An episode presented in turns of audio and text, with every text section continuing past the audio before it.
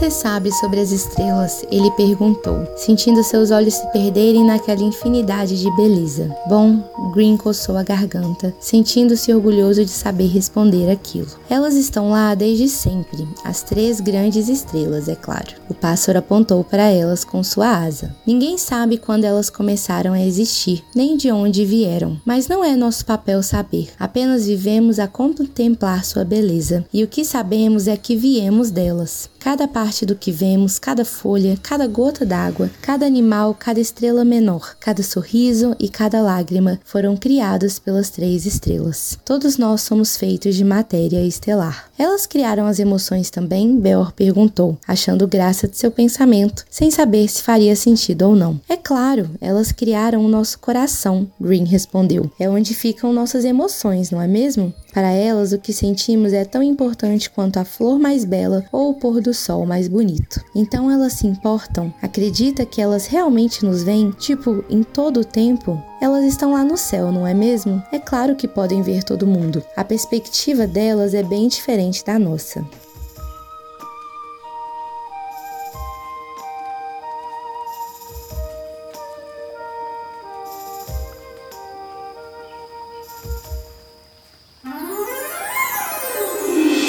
Olá pessoal, sejam bem-vindos ao Eufonia, o seu refúgio dos ruídos do mundo para encontrar a sinfonia ou a eufonia do Evangelho. Hoje, nesse episódio especial, eu convido Sara Guzella, autora do livro A Escolha do Verão, livro esse que acabou de ser lançado na sua edição definitiva pela editora Thomas Nelson Brasil. Você acabou de ouvir um pequeno trecho deste livro que já fala muito. Ficou curioso? Ouça esse episódio completo e tenha certeza que você vai ser muito edificado com essa conversa que foi muito bacana. Nós iremos falar sobre processo criativo, sobre referências literárias, um pouquinho sobre cinema. Vamos ouvir um pouco da Sara de como foi a escrita deste livro e será que podemos esperar novos lançamentos? Bom, tudo isso mais um pouquinho você vai ouvir agora no Eufonia, a escolha do verão com Sara Guzella.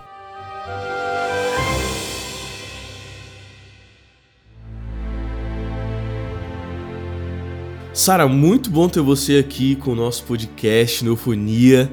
É um grande prazer poder estar aqui para te ouvir, ouvir um pouco da sua experiência literária, um pouco de como é esse processo da escrita, da fantasia algo que a gente admira muito, né, de outros autores, C.S. Lewis, Tolkien, e nós temos autores brasileiros também que têm ah, o dom, recebendo do alto mesmo, para poder escrever a literatura com a metanarrativa cristã, e a gente se sente muito feliz em poder ver obras com esse background, com essa mensagem por trás. Seja muito bem-vindo à Eufonia. Obrigada, Gabriel. É um prazer para mim também estar aqui, estar com vocês nesse projeto tão legal, compartilhando um pouco mais aí do que eu tenho vivido, né, daquele que é o meu ofício e meu ministério ao mesmo tempo, que é a escrita.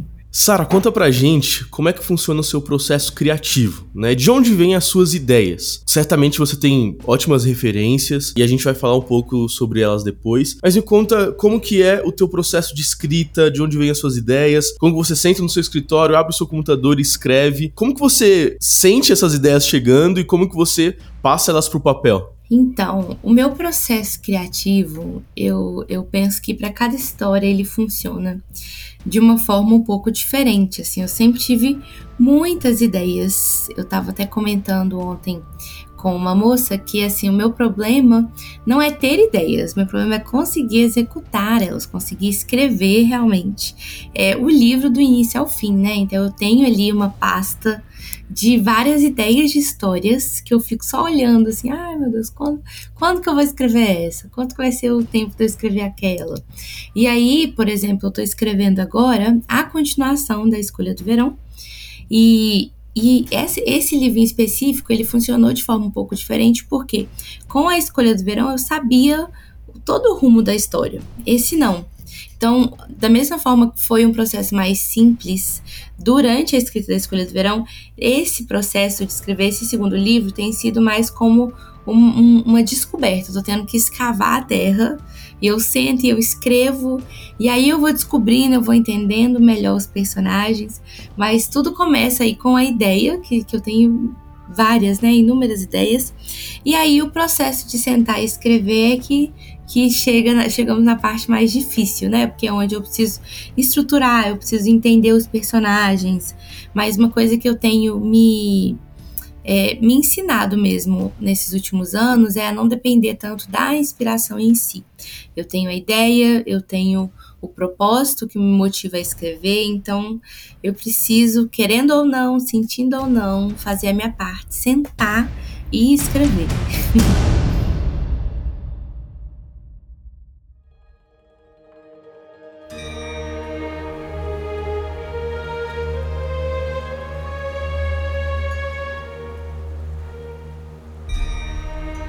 Bom, então você falou do seu livro, seu primeiro livro, A Escolha do Verão. É realmente o seu primeiro livro? Foi a sua primeira experiência de escrita? Ou você já teve outras experiências que você não achou tão legal? Ou foi a sua primeira ideia e já colocou mão na massa e já deu certo? Conta um pouco de como foi a concepção do livro A Escolha do Verão. É, a Escolha do Verão é oficialmente meu primeiro livro a ser concretizado, né? Então foi o primeiro livro que eu escrevi do início ao fim primeiro livro que eu lancei e que agora está sendo também meu primeiro livro lançado por uma editora tradicional, não só por, por uma editora, pela minha editora preferida, né? E a maior editora cristã do Brasil, que é a Thomas Nelson.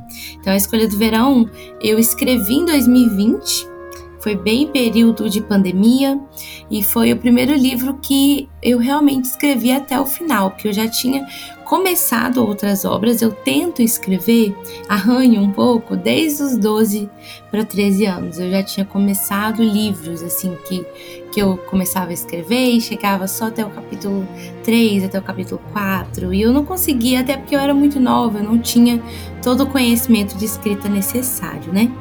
E aí, em 2019, eu cheguei a escrever alguns roteiros, eu escrevi dois roteiros, mas que é uma estrutura diferente do, do da narrativa, né? Da narrativa literária, assim, do romance. É, e aí eu tinha escrito esses roteiros, mas nunca tinha conseguido terminar uma história em si, no formato de romance, né? E, e aí em 2020 eu me comprometi, falei, não, vou terminar esse livro, mesmo que ele fique horrível, eu preciso fazer isso, conseguir chegar até o final, escrever as três letrinhas, o fim. E aí, pela graça do Senhor mesmo, eu, eu concluí o livro em 2020, publiquei ele de forma independente em 2021 e aí agora em 2023, agora em setembro, eu tive ele lançado oficialmente pela Thomas Nelson, uma nova versão que eu chamo aí de versão oficial mesmo da história.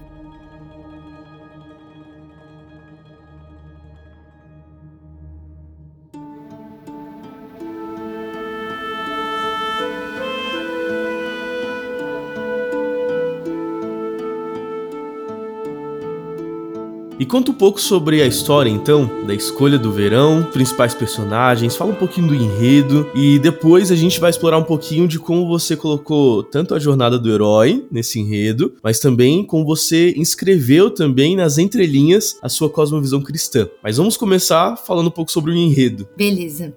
É, a Escolha do Verão é o primeiro livro de uma série de quatro onde eu desenvolvo ali toda uma mitologia das estações.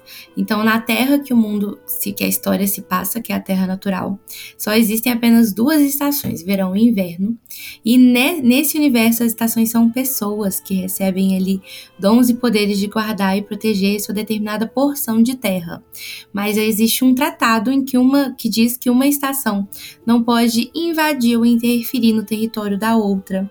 Mas acontece que o inverno quebra esse tratado, invade as terras do sol e assim o verão desaparece. E aí a história começa com o Beor, que ele é ele é habitante de uma vila que, que reside ali nas terras do sol. Então, na vila dele era sempre sol, sempre calor por gerações, até que acontece esse grande evento que o verão desaparece e o inverno toma conta de toda a vila dele. Então, tudo começa a congelar, as pessoas começam a adoecer. E aí, para salvar sua família, para salvar toda a sua vila, cabe ao Beor partir numa jornada para encontrar a estação desaparecida, encontrar o verão, trazer ele de volta e restaurar a ordem das estações. Uau, que legal, meu, que legal. Eu sou muito sincero, eu não li o seu livro, mas eu juro para você que uh, ouvindo você falar, eu falo assim, cara, eu preciso ler esse livro o mais rápido possível, sabe? Que feliz. Me fala um pouquinho de como acontece essa jornada do herói dentro do, do personagem BO. Sim. Pelo que eu entendi, você trabalha com o BO durante toda a narrativa, né? Uhum. Fala um pouquinho de como acontece esse desenvolvimento do personagem, né? Desde, desde, o início, ali no comecinho do livro, e como ele termina, assim, não precisa dar muito spoiler, Sim. mas fala como foi essa maturação do personagem e como que você, uh, não instintivamente, mas propositalmente, colocou essa maturação no personagem? O Beor, ele tem um arco de transformação na história muito bonito. Eu acho que foi uma das coisas que eu mais gostei de escrever e que eu mais consegui olhar e falar, poxa, isso aqui ficou real, sabe? Ficou incrível mesmo de ver isso. E isso acontece, né, por causa do inverno, mas toda essa jornada do herói começa com essa transformação que a dor do inverno causa, né, e força o Beor a passar. Porque ele começa o livro, no começo do livro, o Beor ele é um garoto de 13 anos, ele tá prestes a fazer 14. E ele é sonhador, ele é ambicioso e ele detesta a vila dele. Porque a vila dele, a vila em que ele nasceu, a vila de Tate, tem uma característica muito própria, que é a doença do medo. Eles são descendentes de um povo que desertou, que fugiu, que se escondeu, e a gente não sabe ali ainda porquê, o porquê disso, né? E nisso, o, as pessoas elas desenvolveram uma cultura do medo, onde o medo ali ele é valorizado de forma muito grande. Então, eles têm os apegos, que são objetos físicos que, que meio que curam doenças emocionais. Então, a pessoa precisa, se alguém perder um filho, aquela mulher ela vai ficar andando com o sapatinho do filho pendurado no colar e se ela se tirar aquilo dela, ela passa mal. Ela fica doente. E o Beor, ele acha isso bizarro, ele acha as pessoas da vila dele extremamente esquisitas, exatamente por causa dos apegos. E tudo que ele quer é sair dali, ele quer deixar aquele povo doido, e ele quer conhecer o mundo, porque uma das consequências dessa cultura é que eles não podem sair da vila, né? Que isso não é permitido. Mas quando o inverno chega, a gente tem uma transformação muito bonita que vai acontecendo com o Beor, porque antes ele desprezava tudo, ele desprezava a escola, é, as pessoas da vila, os próprios pais. E com o inverno, ele vai valorizando tudo aquilo que ele perdeu, tudo que ele mais queria era poder acordar de manhã e ir para a escola de novo, era voltar para casa e almoçar com os pais. E nada disso ele tem mais.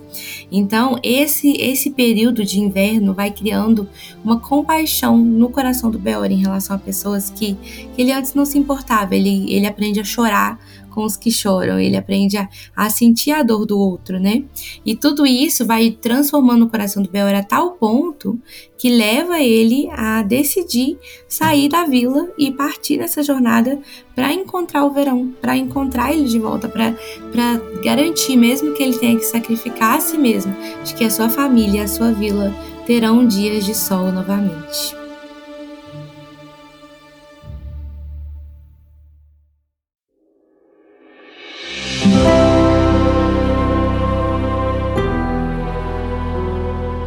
Como é que foi imprimir a cosmovisão cristã na jornada do herói, no enredo? Como é que foi isso? Ou isso aconteceu naturalmente? Eu sempre quis, assim, colocar alguns elementos, alguns valores cristãos realmente dentro da história. Até porque eu tenho aí como grande norte, né, as Crônicas de Nárnia, tudo que, que o C.S. Lewis fez, mas eu lembro que no começo da história eu queria muito colocar uma representação para Deus, né? Só que é aquele tipo de coisa, a gente vê muito hoje, ah, o C.S. Lewis fez o leão, muito legal. Agora, quando todo mundo continua colocando leão, fica horrível. E, e, eu lembro que eu orei, eu falei, Deus, eu não quero fazer nada que seja forçado, que seja. que não faça sentido com a história. Eu prefiro glorificar o Senhor em um trabalho bem feito, né? Do que simplesmente ter que colocar por necessidade mesmo, crenteza, vamos dizer assim. mas era um desejo, né? E à medida que eu fui escrevendo a história, foi surgindo de forma muito clara e muito natural para mim a figura das três estrelas, que são as três estrelas que criaram a Terra natural, são as três estrelas mais fortes no céu. E elas são a representação da Trindade, Pai, Filho e Espírito Santo. E elas são o guia mesmo do norte, né, que direciona o Beor em cada, cada passo da sua jornada. Então, e eu fiquei muito feliz quando eu vi isso nascendo na história, assim, fazendo tanto sentido, sabe? Com, com a própria terra em que eles vivem, com a cultura dos personagens. E eu falei, ai, achei, obrigada, Deus. Não era obrigatório, mas eu fiquei muito feliz de conseguir encontrar essa simbologia, né? Então a gente tem aí a figura das três estrelas que, que guiam o Beor, a gente tem um pouco elas relacionadas à própria esperança da terra que há de vir, que é uma outra terra que existe acima da terra natural. E o outro ponto, né, eu, eu diria assim, da, da cosmovisão cristã é essa transformação do Beor mesmo, assim, onde ele sai de um ponto de, de orgulho para um lugar de compaixão, para um lugar de amar as, as, pessoas à sua volta e principalmente do amor sacrificial, né? Onde a gente vê tantas histórias assim, onde a gente tem é, é, um pouco disso, mas é aquele jovem que, que ele é aventureiro e ele deixa a vila e ele não se importa em deixar pessoas para trás e partir em rumo da sua própria história, né? Enquanto o Beor ele parte é, sacrificando a si mesmo para garantir que as pessoas tenham aí a chance de continuar vivendo suas histórias. Então, que vai um pouco a contramão, assim, alguns ideais que a gente vem sendo reforçados em narrativas, né? Onde, onde é, próprio a pessoa valoriza o seu desejo, a sua vontade acima da família, acima das pessoas. E o Beor, ele faz um pouco o contrário, né? Ele, ele valoriza realmente é, as pessoas, não, não num sentido obrigatório, mas que ele escolheu fazer isso, ele escolheu amar e ele escolheu é, se sacrificar mesmo para conseguir garantir que os pais deles continuem vivos, continuem bem e que os amigos dele possam viver também. Então, tem muito disso.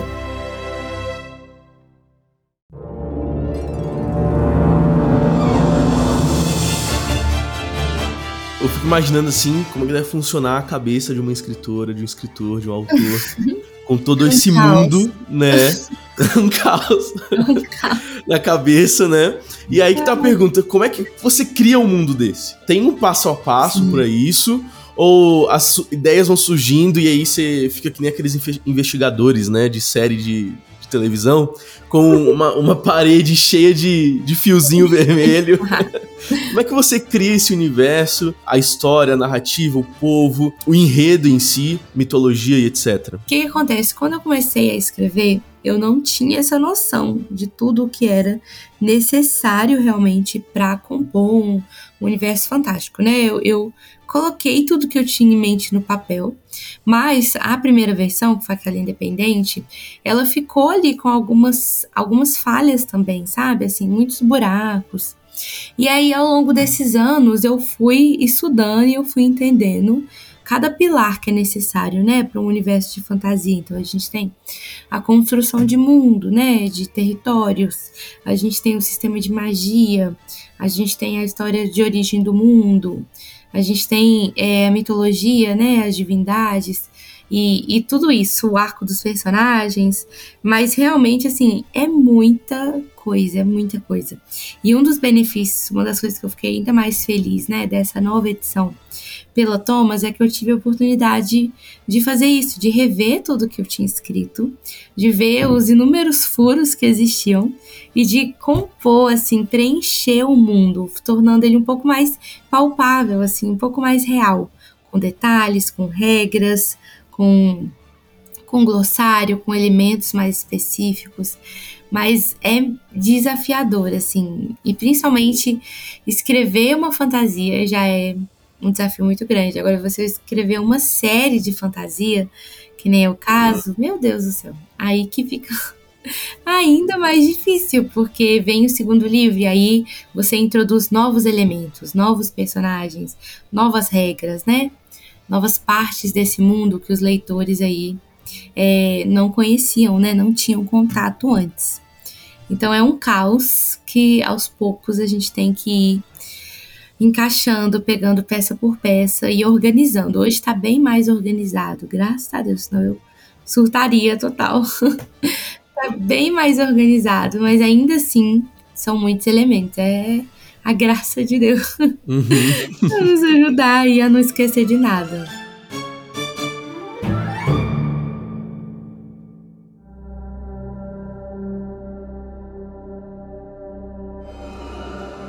E quando a mão não quer ir pro teclado? Então, essa essa é a minha realidade há muitos meses, viu? Eu tô escrevendo o segundo livro e ele assim tem sido o livro mais difícil da, da minha vida até o momento de escrever, porque não é algo que eu tenho vontade nenhuma, mas eu, eu o que eu tô fazendo é me forçar a escrever. Então, porque é uma história mais complexa, eu, eu tô tentando escrever ela há três anos. E aí eu entendi, assim, que desse ano não dava para passar. E, e, e, não, me, não me vem de forma natural, sabe? Não me vem à vontade, a, a curiosidade, o, nossa, eu quero saber o que vai acontecer, eu quero encontrar esses personagens. Não, não tem vindo dessa forma, mas me vem mais como um compromisso, assim, eu preciso concluir, eu preciso é, honrar esses personagens, eu preciso honrar essa história que eu já comecei agora não tenho como parar, graças a Deus. Mas que tem sido um desafio diário, assim. Então, o que eu tenho experimentado, eu tenho certeza que terão histórias no futuro que vão fluir de forma muito mais natural, né? Que eu terei essa, essa conexão mais fácil, mas com a esperança. É, opa, com o segundo livro, quase falei o nome aí. Oh. É, com o segundo livro, tem sido mais uma escolha diária, sabe? De escolher continuar, escolher investir, entender que no futuro eu ainda vou olhar para trás e eu vou me alegrar, sabe, de ter permanecido mesmo. Mas tem sido um desafio. A minha realidade atual tem sido essa vivência mesmo, sabe, de não encontrar inspiração de forma natural, mas simplesmente escolher, né, escolher sentar, escolher dominar aí minhas emoções, meu querer, meu não querer, e simplesmente me comprometer mesmo. Eu acho que deve ser um, um desafio, que é algo que a gente que trabalha na parte gráfica, a, de mídias também, produção midiática, encontrar Sim. a força de tentar mostrar que o que você Sim. faz não é um hobby, né? É realmente é uma profissão, né? Uh, você também sente isso? De que, poxa vida, eu tenho que entender que eu tenho um compromisso porque é o meu trabalho, é a minha profissão. Exatamente. E às vezes a gente olha para escrita, né, para essas áreas artísticas assim, ah, não, é a inspiração, ela vai bater. E aí você vai escrever e, e não, é o meu trabalho mesmo. Eu não tenho aí a escolha de, ai, não quero escrever, então não vou porque eu não preciso. É, não, é, é o que eu é, o, é, além do meu ofício, né? É meu ministério, é o que o Senhor tem me entregado hoje. Então eu preciso Amém. honrar isso, sabe?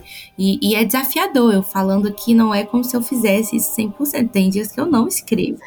E eu fico martelando comigo, porque eu acho que eu ainda não entendi completamente o lugar que eu estou. Não, não, não dá mais para não escrever porque eu não quero, né? É escrever para honrar mesmo o compromisso que eu fiz primeiro com o Senhor, né? Porque eu fiz esse compromisso de estar aqui e compromisso com a história, em segundo lugar, né? Que de realmente, poxa, se eu comecei algo, eu preciso continuar, eu preciso honrar essa história que eu tô contando. E o terceiro com os leitores também, né? Que são pessoas que, que têm acreditado e, e que amam a história, amam o universo, sabe?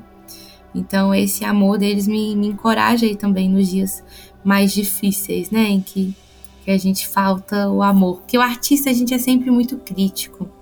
A gente não gosta do que a gente escreve, a gente acha tudo ruim. e as pessoas pegam para ler e acham tudo maravilhoso.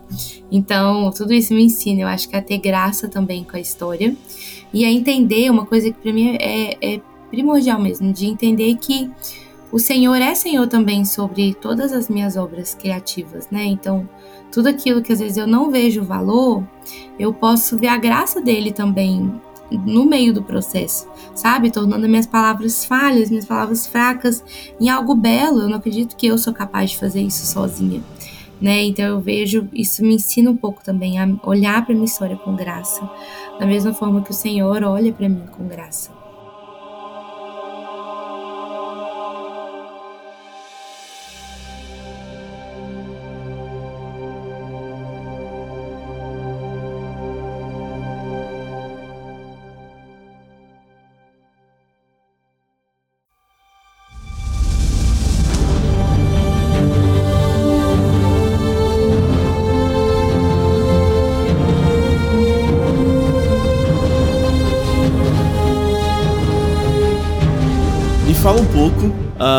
Como vem essa escrita de cada capítulo, né? De como você amarra os capítulos na sua história. Eles falam que existem dois tipos de escritores, que é o escritor jardineiro o escritor arquiteto. O escritor jardineiro é geralmente aquele que planta e ele vê a sementinha crescer. Então ele não sabe para onde que a história vai ir. Ele planta a ideia, ele começa, senta na frente do computador, começa a escrever e ele vai vendo para onde que rumo a história vai tomar. O escritor arquiteto é aquele que senta, planeja, organiza cada passo para depois pegar e escrever. Eu descobri que para escrever uma série de fantasia, a gente tem que ser arquiteto, não tem como. Eu tentei ser jardineira. Essa versão, por exemplo, esse livro mesmo, essa versão que eu estou escrevendo, é provavelmente a quarta vez que eu pego para escrever essa história. Uau. pois é. Eu já tentei escrever outras três vezes versões diferentes e que eu não planejava, eu só sentava e ia, hum, acho que eu sei o que eu quero falar eu sabia muito do tema, eu sabia a mensagem que eu queria passar, mas eu não organizava a história. E aí, quando eu piscava, a história não estava indo para lugar nenhum. Então, eu tinha que ter me apagar, não apagava, né? Mas eu abandonava aquele, aquele arquivo e começava do zero. E aí, hoje, o que, que eu faço? Pois é, essa história tá me sugando. Hoje, o que, que eu faço? Eu trabalho com escaleta, onde eu penso na história inteira antes de escrever ela.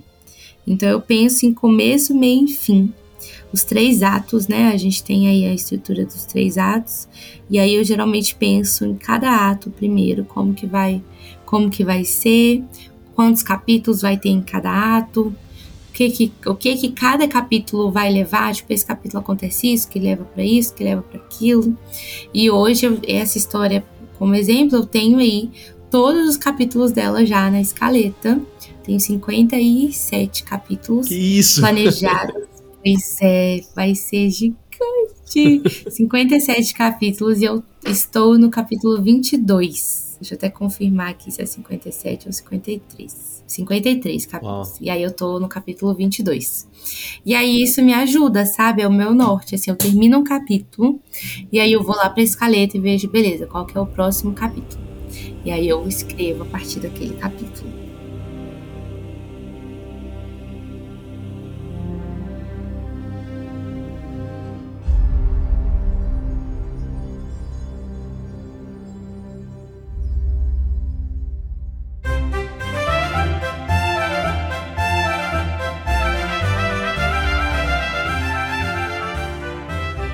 Então me fala sobre as suas referências. Tanto aquelas que muito provavelmente já são pressupostas, né? Já falou um pouquinho sobre C.S. Lewis, é, mas fala um pouquinho sobre as suas referências. Mas também fala se você tiver alguma referência que é meio escondidinha, que talvez você sabe que nem todas as pessoas conhecem, né?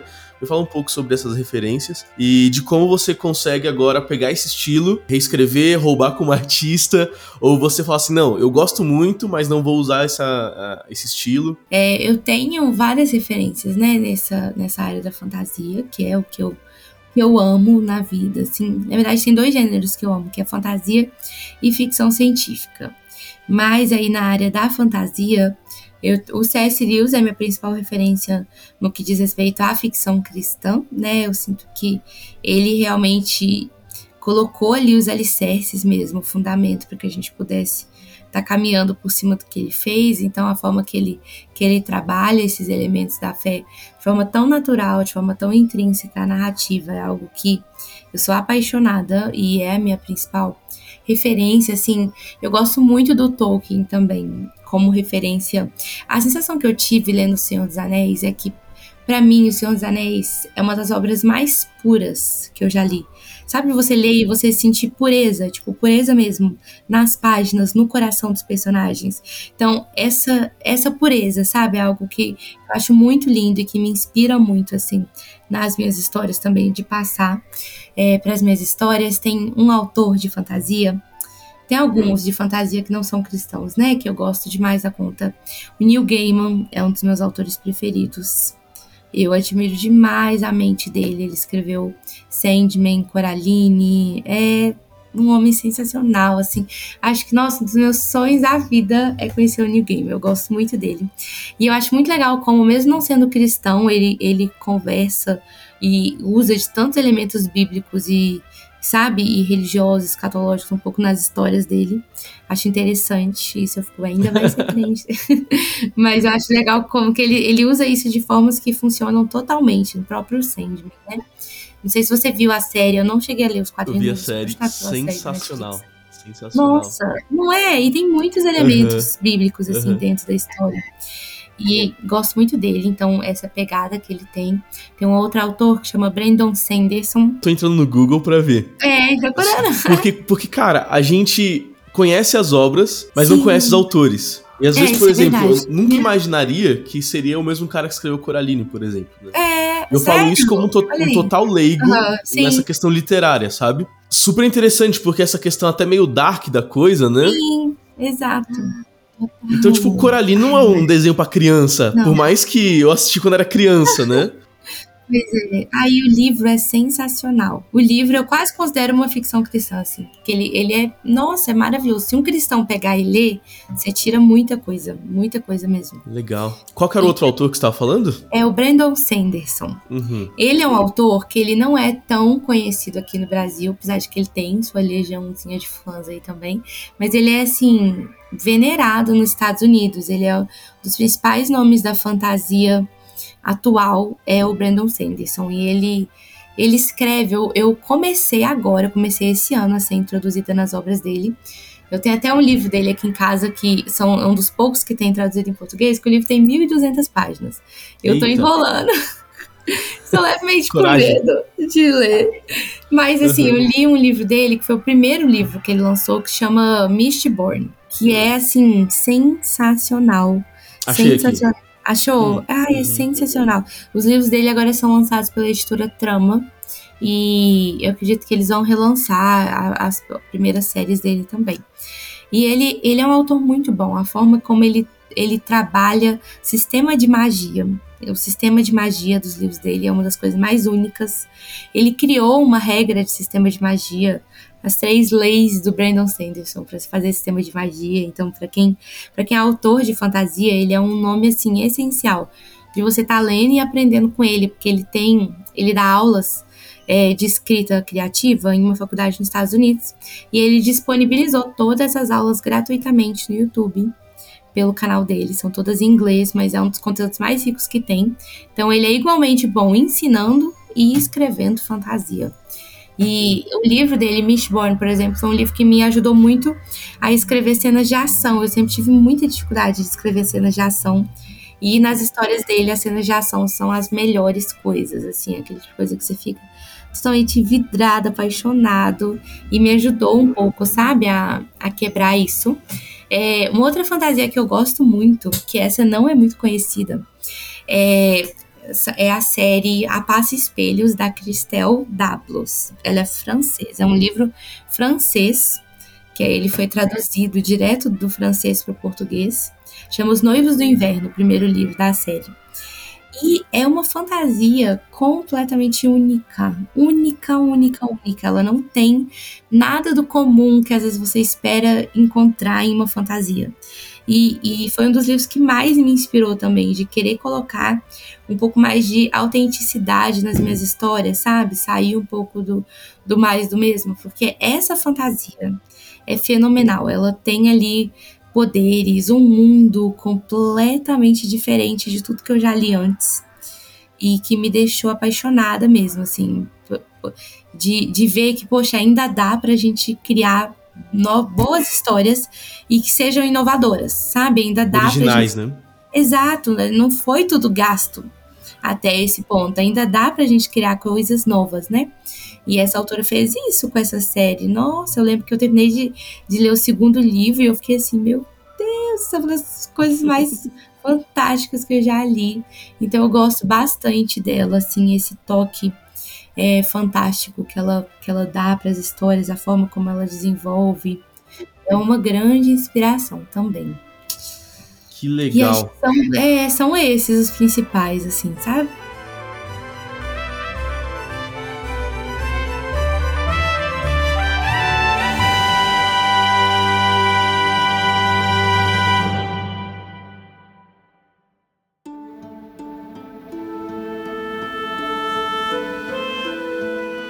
Mas você falou então dessas três leis da magia do Brandon Sanderson.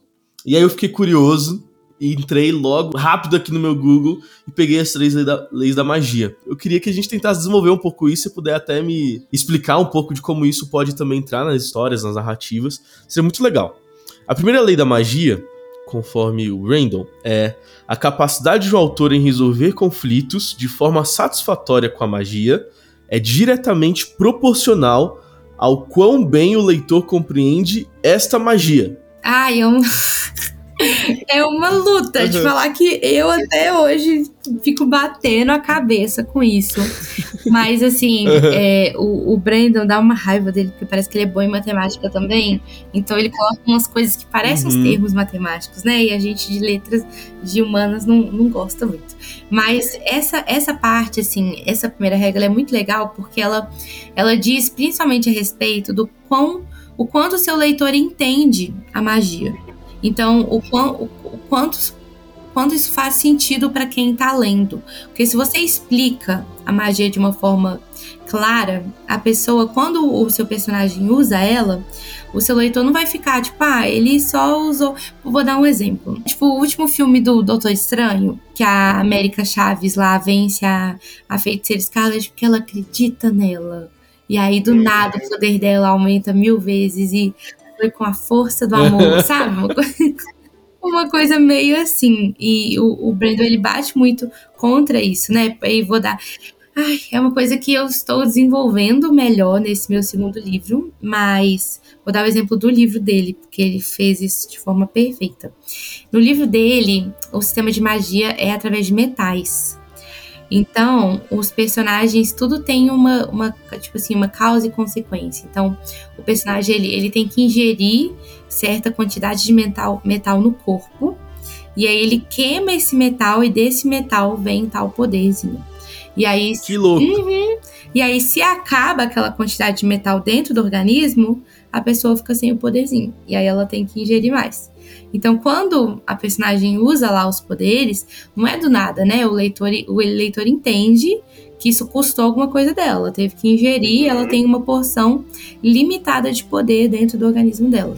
E pensando dessa forma assim, até o poder é limitado, porque os minerais são, Sim. os metais, né, são limitados também, né? Que Sim. Louco. Interessante, viu? Exato. E ai, Deus, é um desafio, assim. Na escolha do verão, no primeiro livro, a gente tem isso um pouco, com o idioma estelar, com o Al no Rio. Que eu, eu falo que. Peraí, com o quê? O idioma estelar. Al, Al no Al Rio. no Rio. Tá. Al no Rio. Isso. é, e eu explico que toda a Terra natural ela foi criada pelo idioma das estrelas.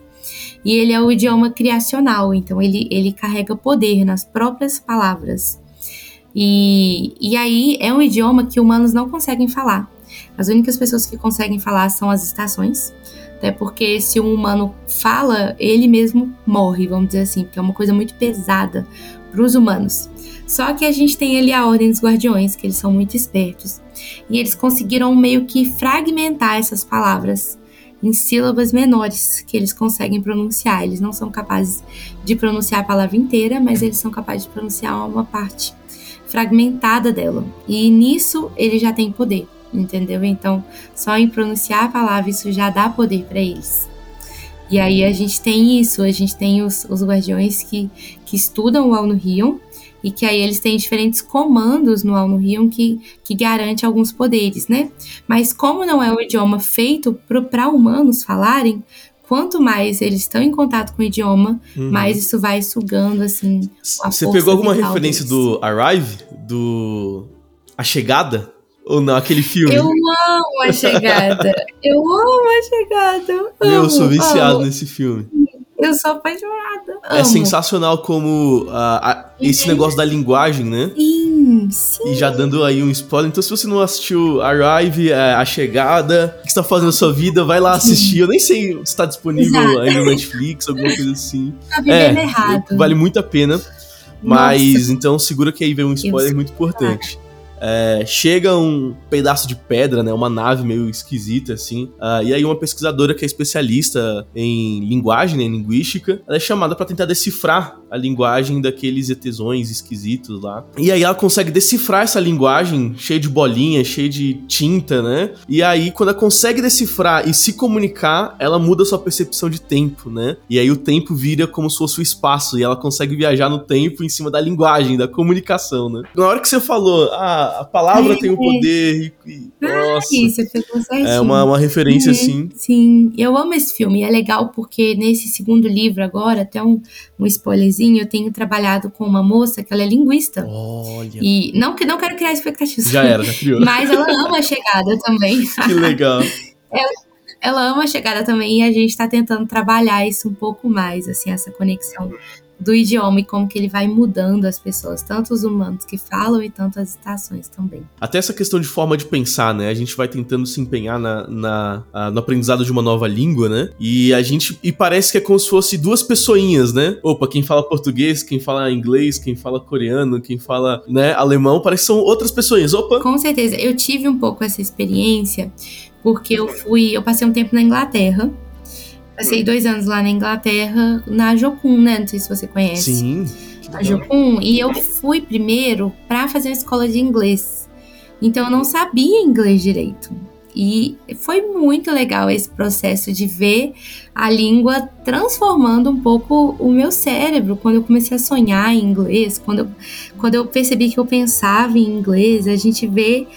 É, é, é bizarro, assim, sabe? É, você transforma um pouco a sua própria identidade, vai sendo moldada ali com o idioma, é como se você estivesse conhecendo uma outra parte ali de você, sabe? É muito bonito, muito forte de pensar o impacto que, que a linguagem tem nas nossas vidas. E quando a gente experimenta isso, a gente vê. A minha primeira formação foi música, então eu fiz um instituto de música e a Ai, gente aprende legal. que a música é também uma linguagem. E os idiomas são então os estilos, Sim. né? Então a gente tem as escalas, as diferentes formas de escalas, né? A gente acha que só tem o dó, ré, mi, fá, sol, lá, si, dó, ou aquele padrão, né, que a gente chama das regras, sejam pentatônicas ou não, mas que formam aquela escala. E aí quando a gente entra agora Sim. nos outros modos, a gente vê como a, linguagem é diferente. Então tem mixolídio, uh, tem o lídio, frígio, e aí esses modos de escalas têm linguagens diferentes. E aí você começa a ver essas escalas e percebe, nossa, isso daqui tá parecendo uma, uma música música chinesa. Mas por quê? Porque a uhum. regra da, da linguagem, né? A regra da escala que muda os intervalos, que são é, intervalos não mais ocidentais, uhum. por exemplo, mas são intervalos orientais, agora é outra linguagem, ainda que seja as notas são as, mesa, as mesmas, né? Todas as 12 notas ali dentro de um, de um ciclo uhum. cromático. E aí, não, a gente vai entrar agora no lídio, aí parece que é algo mais grego, né? Uhum. Aí é, você entra em outro que parece, nossa, que é algo totalmente é, mexicano, espanhol, assim, como se estivesse na torada, né? Uh, mostrando a cultura que tá impressa, né, na linguagem, apesar de você ter o mesmo padrão, só muda a organização desses padrões, né? Muito legal.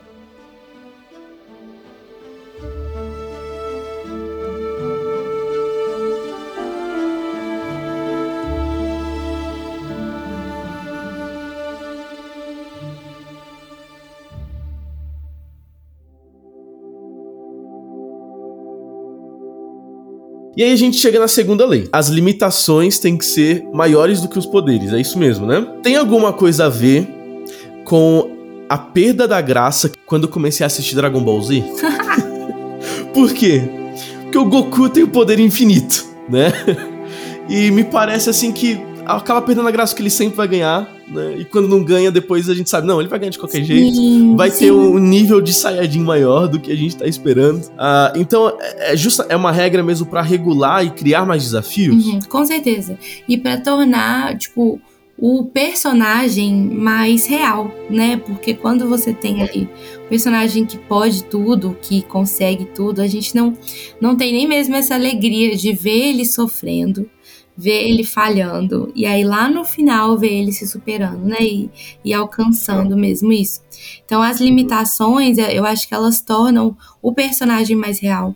E a própria experiência da leitura, né? De você ver alguém ali que que falha, que, que perde as batalhas e que mesmo assim tem que ir continuando e tem que ir aprendendo, se moldando naquilo que ele é capaz de fazer e naquilo que ele não é. Que legal. É um pouco sobre, é, já que a gente falou um pouco sobre música, né? Nisso a gente também consegue fazer, né? Quanto maior a, os baixos, né? Maior os altos depois. Isso não é uma questão de tonalidade, mas a questão do punch da música mesmo, né? Da força da música. Se você quer colocar, por exemplo, um refrão bem forte lá em cima e tudo mais, é, chega, tem um limite para tudo, né? Do qual em cima você consegue colocar. Mas você consegue aumentar esse contraste quando uh, os tempos anteriores são mais baixinhos, né? São mais calmos e tudo mais. Muito legal. A terceira lei da magia: expanda o que você já possui antes de adicionar algo novo. É, essa parte é mais sobre aquelas histórias onde as ideias acabam se tornando um pouco assim megalomaníacas. Então a gente tem inúmeros poderes e a gente tem inúmeras coisas e aí quando você descobre tem uma outra tem um outro tipo de fonte de poder e a ideia de você expandir aquilo que já é conhecido é para o próprio leitor também acompanhar a evolução, né? Então quanto vamos dizer assim quanto menor for a fonte de poder mais facilidade você vai ter de desenvolver isso, que você parte ali de um ponto pequeno, mas se você tem ali um mundo onde existem inúmeros sistemas de magia que convivem juntos, é aquela coisa que fica sem, sem pé nem cabeça, você não tem muito de onde começar, né, e para onde guiar o seu leitor, então acaba se tornando aquela magia que o leitor só aceita, é a força do coração, é, é sabe, é herança, é hereditário, então é um pouco mais dessa ideia, assim. O Brandon sempre trabalha com isso, assim. Tenha pouco, desenvolva nele, coloca limitações e a gente quebra a cabeça para conseguir para conseguir seguir. Talvez eu seja rechaçado falando isso, mas eu senti muito disso no fim de Interestelar, sabe? Sério? Por Juro pra mim não, faz, não fez muito sentido, sabe? É, Porque tava sendo é. científico do início ao fim, sabe? E a, os insights que eles colocavam, temporais, etc. A angústia deles de, meu, cada segundo que eu tô passando, eu tô perdendo um ano, cinco anos da minha família. E aí, quando chega no finalzinho, ah, é tudo pelo poder do amor, né? Então, poxa vida, tipo. Ai, assim, é ah. engraçado. Eu amo Interestelar, é o meu filme preferido. Acho que... Não, eu também amo. É, ai, eu sou apaixonada. Mas é, o, o final é aquele tipo de coisa que eu já aceitei não entender. Eu já assisti o filme umas quatro vezes, continua sendo meu filme preferido. Mas, uhum. assim, explica o final. Não consigo. Uhum. A gente só aceita. Uhum. Mas sim, é. perde um pouco dessa. Não, e, eu acho que esse trabalho, apesar de, de para mim ter sido o ponto fraco do filme, apesar de ter uhum. gostado muito, uh, se a gente ligar um pouquinho até uh, nas verdades bíblicas, né? Lá em Filipenses vai falar, vai falar sobre a, a, paz que excede entendimento, né? Uhum. Eu acho que trabalhar com essa paz que excede entendimento com os leitores Sim. ou com o público é muito interessante, né? Também, verdade acho legal. Eu não gosto é, quando, quando o autor, que é uma coisa que, na minha opinião, o Brandon ele, ele já vai para esse extremo.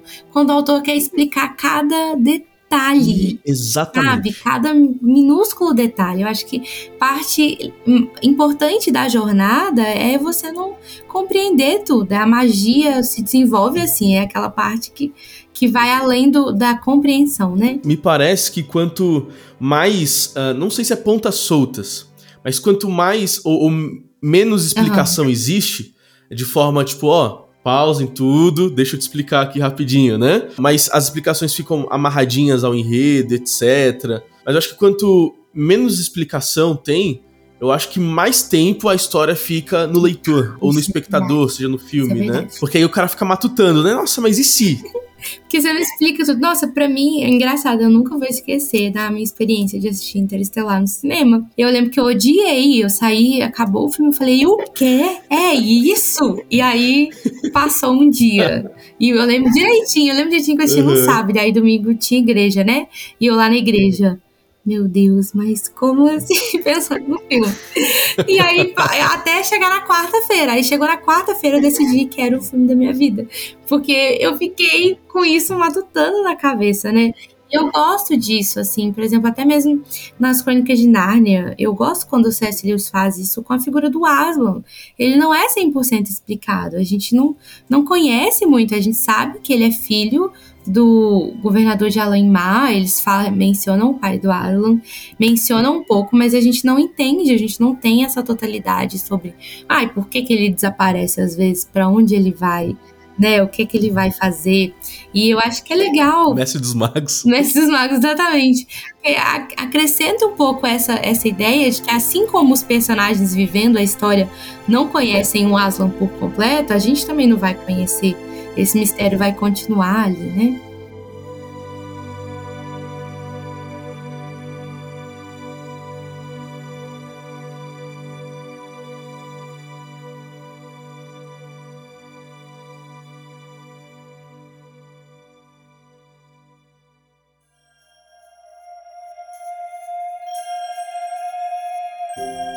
ouvindo você uh, falar assim também da, da escolha do verão e tudo mais, eu me sinto quase numa mesa de RPG, assim, sabe? Ai, que legal. É muito, muito bacana, muito bacana mesmo.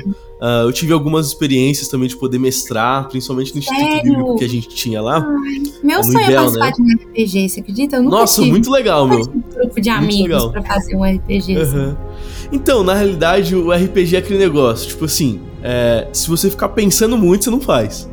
Sim. uh, eu lembro que, que é, lá no Instituto Bíblico, né, era internato, né, então tinha um prédio só pros, pros meninos, etc. E aí surgiu, assim, parece que foi, ah, sabe, o espírito da época que trouxe essa inspiração. Assim, um monte de gente, a gente conversando assim, não, vamos, vamos. Quem vai mestrar? Eu falei, mano, eu vou mestrar. Não sabia de nada, uhum. nunca tinha jogado RPG assim, sabe? Legal. E foi uma experiência muito bacana, assim. Eu lembro que a campanha se chamou As Faces de Sindarim. Né? Olha só. É, foi louco, assim. Uh, a história era mais ou menos assim. Uh, se eu vou lembrar, né? Mas eu lembro que tinha acontecido alguma situação péssima no mundo, no país, etc. Uh, ah, que aí um reino se protegeu dentro de um campo de força né? Uhum. Que era um campo de força mágico que era alimentado por um cubo, né? Como se fosse o Tesseract uhum. do, dos Avengers, né? Legal! Ah, e aí, só que essa sociedade estava uhum. dentro do campo de força, se desenvolveu, ficou tecnológica, cresceu, né? Luxo, etc. Classe A. E tinha a sociedade que viveu fora desse campo de força, que foi modificada por toda a questão. Eu não lembro se foi, uhum. tipo, é, algo natural, mágico, nem lembro qual era o problema no uhum. final das contas. Uh, aí eu lembro que uh, esse campo de força ele se quebrou, né? Porque o cubo foi quebrado. Né? Uhum. E aí então tem a campanha né, da, da, da, equipe em busca das faces desse cubo, né? Na jornada uhum uh, nesse mundo, entre aspas, pós-apocalíptico, uhum. né? Em busca dessas faces para juntar de novo o cubinho e se proteger. Mas é interessante porque chegou numa hora da jornada que até eles começaram a se perguntar: meu, uhum. por que, que a gente vai juntar de novo? Por que, que a gente não tenta resolver logo o problema? A gente tenta curar os enfermos aqui do pessoal, né? Que ficou esse tempo. Uhum. A nossa tecnologia é suficiente para poder ajudar o mundo sem o campo de força, entendeu? Uhum. Uh, vamos expandir os nossos perímetros, sabe? E aí a cosmovisão cristã foi um pouco mais ou menos assim, né? Entre o Antigo uhum. e o Novo Testamento, né? Os judeus, eles viviam num perímetro de campo de força da lei. Né? Uhum. E eles se desenvolveram por causa disso, tinham as suas bênçãos por causa Sim. desse campo de força que o próprio Deus colocou, né? Uhum. Ah, olha, questão sanitária, questão do pecado também, que a lei poderia até protegê-los, né? Mas então ah, os perímetros uhum. são quebrados e a gente percebe que nós podemos expandir as fronteiras do reino de Deus agora através do evangelho, através a, da missão, uhum. do, da evangelização, né?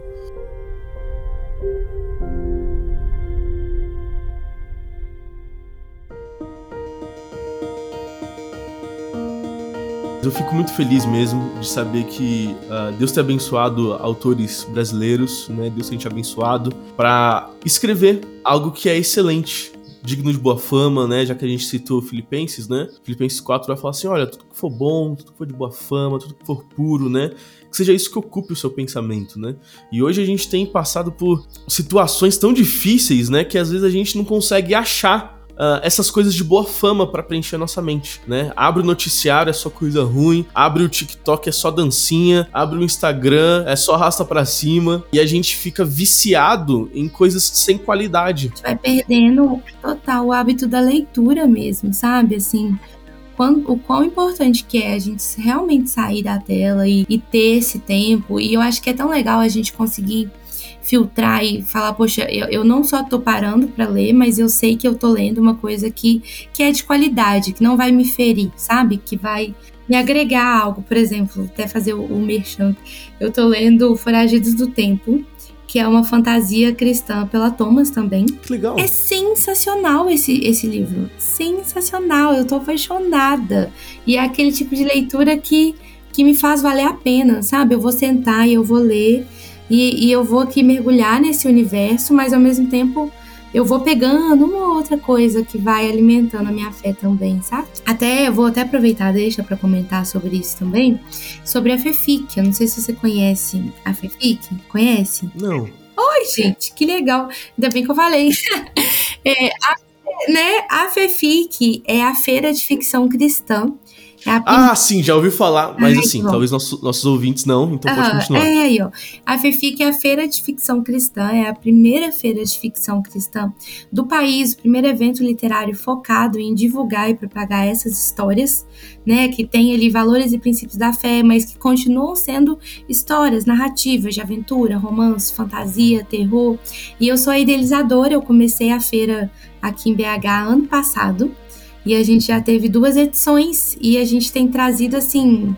Nossa, tem sido maravilhoso. Esse ano a gente trouxe o reverendo Emílio Garófalo, lá, lá de Brasília, que teve com a gente, falando sobre ficção, com os livros dele. A gente teve mais de 50 autores do país inteiro, assim, Mato Grosso do Sul, Rio Grande do Norte, diferentes Bahia, Salvador, diferentes estados vindo para BH, para a feira.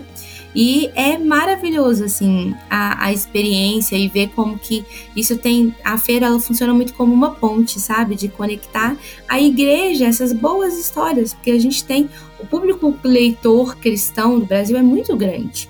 A gente tem agora, no próprio mercado literário, os dois livros que mais venderam no ano foram O Café com Deus Pai e O Deus que Destrói Sonhos. E isso não no nicho evangélico, no mercado literário inteiro. Uau. Esses foram os dois livros que mais venderam. Então a gente vê que o, público cristão ele lê, mas ele não está acostumado a ler histórias, né? E porque uhum. tem, tem, esse preconceito com a ficção, tem esse preconceito com isso. Só que ao mesmo tempo eles vão no cinema e assistem filmes e assistem a Netflix. Só tá uhum. faltando pegar. E às vezes muito mais impuros. Né, Exatamente, né, que... sim. Total. Então, a FEFIC ela veio com, com esse objetivo, sabe? De fazer essa ponte para boas histórias. Boas histórias, bom entretenimento, que continua sendo entretenimento, mas que vai ali te agregar algo, sabe? E tem sido, nossa, tem sido muito legal, assim, a gente vê como que as pessoas estão abraçando a ficção cristã, como que as editoras também estão abraçando a ficção cristã, vendo esse potencial, né? E como que a igreja tem abraçado isso também, pegado para ler essas obras. Então é legal demais. Tradicionalmente nos nossos podcasts Eufonia, nós falamos um pouco sobre os ruídos do mundo e a eufonia do evangelho. A gente já acabou de falar de algumas coisas nesse sentido, mas eu gostaria de agora te ouvir um pouco de como a literatura cristã pode ser um refúgio para os ruídos deste mundo, nos levando para a eufonia do evangelho. É, uma coisa, quando você falou isso aí, eu já lembrei do começo de Silmarillion. Não sei se você uhum. chegou a ler. Uhum. Eu não li tudo também, mas assim, eu, eu li o começo. e é muito histórico, né? É, muita coisa, porque eu tô terminando, eu tô terminando a trilogia de Senhor dos Anéis primeiro. Ah, Tô no tá. Retorno do Rei. Aí depois eu irei para o Silmarillion. Mas eu amei o começo do Silmarillion, que é a história de criação, onde o Tolkien ele relata que tinham lá duas, duas sinfonias, né? Duas melodias. E tinha o, o Eru, que era o deus criador, ele começou a tocar essa música, que era uma música bela e que dela foi criando todo mundo bem crente, né, Tolkien? Depois ele fala que não é ficção cristã, sabe?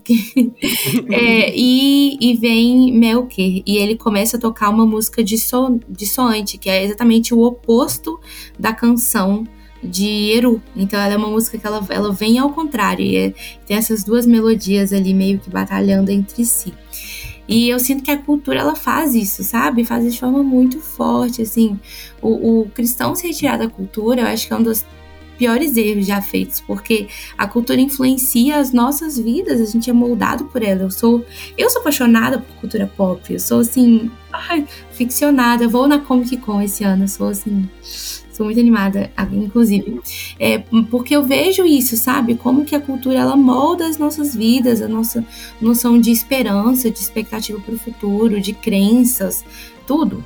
E uma das coisas que me encorajou muito, até mesmo a escrever a Escolha do Verão lá em 2020, uhum.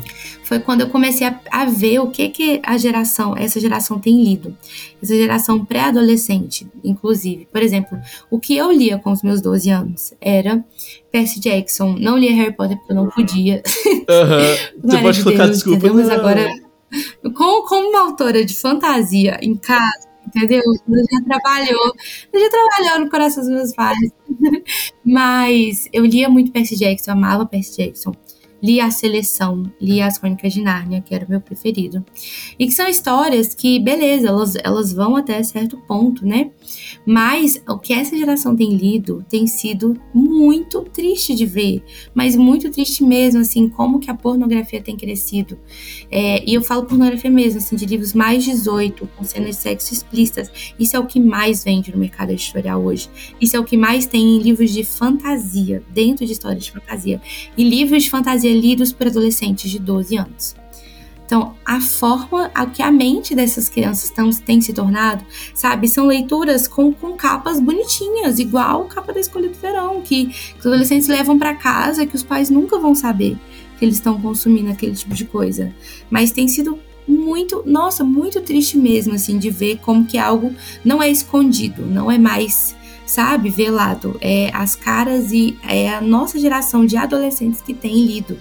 Então eu vejo a ficção cristã como um fôlego mesmo, assim, de, de ar, sabe? Que, que o, o cristão ele pode pegar e ele, ele pode ler sabendo que ele não vai ser ferido por aquilo, ele não vai, não vai ter nada que ele não deveria estar tá lendo, que vai ficar ali depois marcado na mente dele e que vai machucar mesmo, às vezes ferida que vai demorar anos para ser curada. E porque hoje, eu mesma como autora de fantasia, tem muito livro que, que eu acho a ideia sensacional e que eu não consigo pegar para ler, porque no meio da fantasia a gente sabe que tem ali cenas mais 18. Isso é a coisa mais comum que tem. E mais comum, assim. E a ficção cristã, ela vem muito disso, assim. A gente recebe muitos testemunhos até de próprias meninas que hoje são autoras e que leram coisas que não deviam, que entraram aí em pornografia e coisas que precisaram de anos mesmo de cura e que hoje escrevem romance cristão né, que tem essa, essa pegada leve, suave, que não vai ferir. Então eu sinto que esse tipo de cultura, assim, tendo o cristão na cultura e desenvolvendo esse tipo de arte, esse tipo de narrativa, é muito importante para isso, sabe? Para que as nossas obras sejam conhecidas pela pureza, essa pureza que eu falei que tem em Senhor dos Anéis. Né? E que às vezes não, não, não é necessário nem a gente ter ali ai, a figura de Jesus, ou a gente ter algo mais explícito, mas a gente ter essa pureza que já vai de contramão a tudo que tem sido produzido atualmente né? E que é o que nos vai diferenciar e a gente vê os próprios doramas. Eu amo isso, assim, ver esse surto dos doramas. Por que, que isso? Por que, que as, as, pessoas amam tanto? Porque são, são séries que têm pureza, onde, onde é isso, as pessoas estão cansadas desse tipo de informação e de ser atropeladas com isso. E aí a gente vem as séries coreanas que demoram aí 10 episódios para ter um beijinho e as pessoas amam isso, porque elas não percebem, mas o coração delas está calejado já sabe? De receber tanta coisa imprópria. Então a ficção cristã ela vem como isso, assim, a, esse retorno mesmo, esse restaurar da pureza nas literaturas e nas histórias, da gente poder pegar e ler coisas que não vão ferir, mas que podem curar, né? E que vão é, é, fornecer ali um entretenimento leve, um entretenimento que não te, não, você não sai mais pesado depois da leitura, né? Você sai encorajado, você sai, poxa, que legal, fui entretido aqui por essa história nessas semanas e ainda ficou uma coisa ou outra, um, um valor ou outro que eu posso realmente estar tá praticando na minha vida, no dia a dia, né?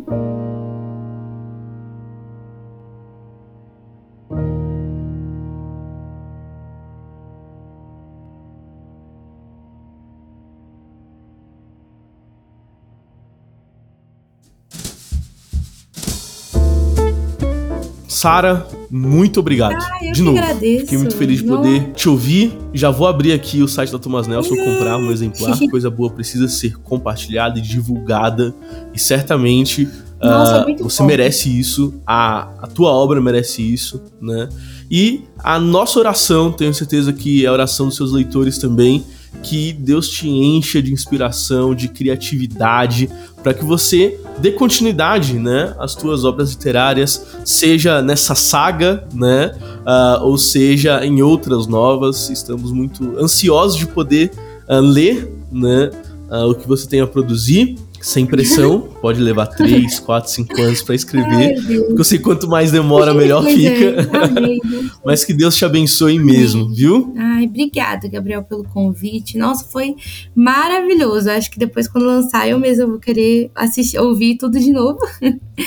E eu fico feliz, fico feliz por esse movimento que o Senhor tem feito, sabe? É um privilégio fazer parte disso, ser a nossa geração que está tendo a oportunidade de ler e de escrever essas histórias. Amém. Qual que é o seu Instagram? Fala Sim, pro pessoal. O meu Instagram é autora Sara Guzella. Então, Sara sem H e Guzella, G-U-S-E-L-L-A.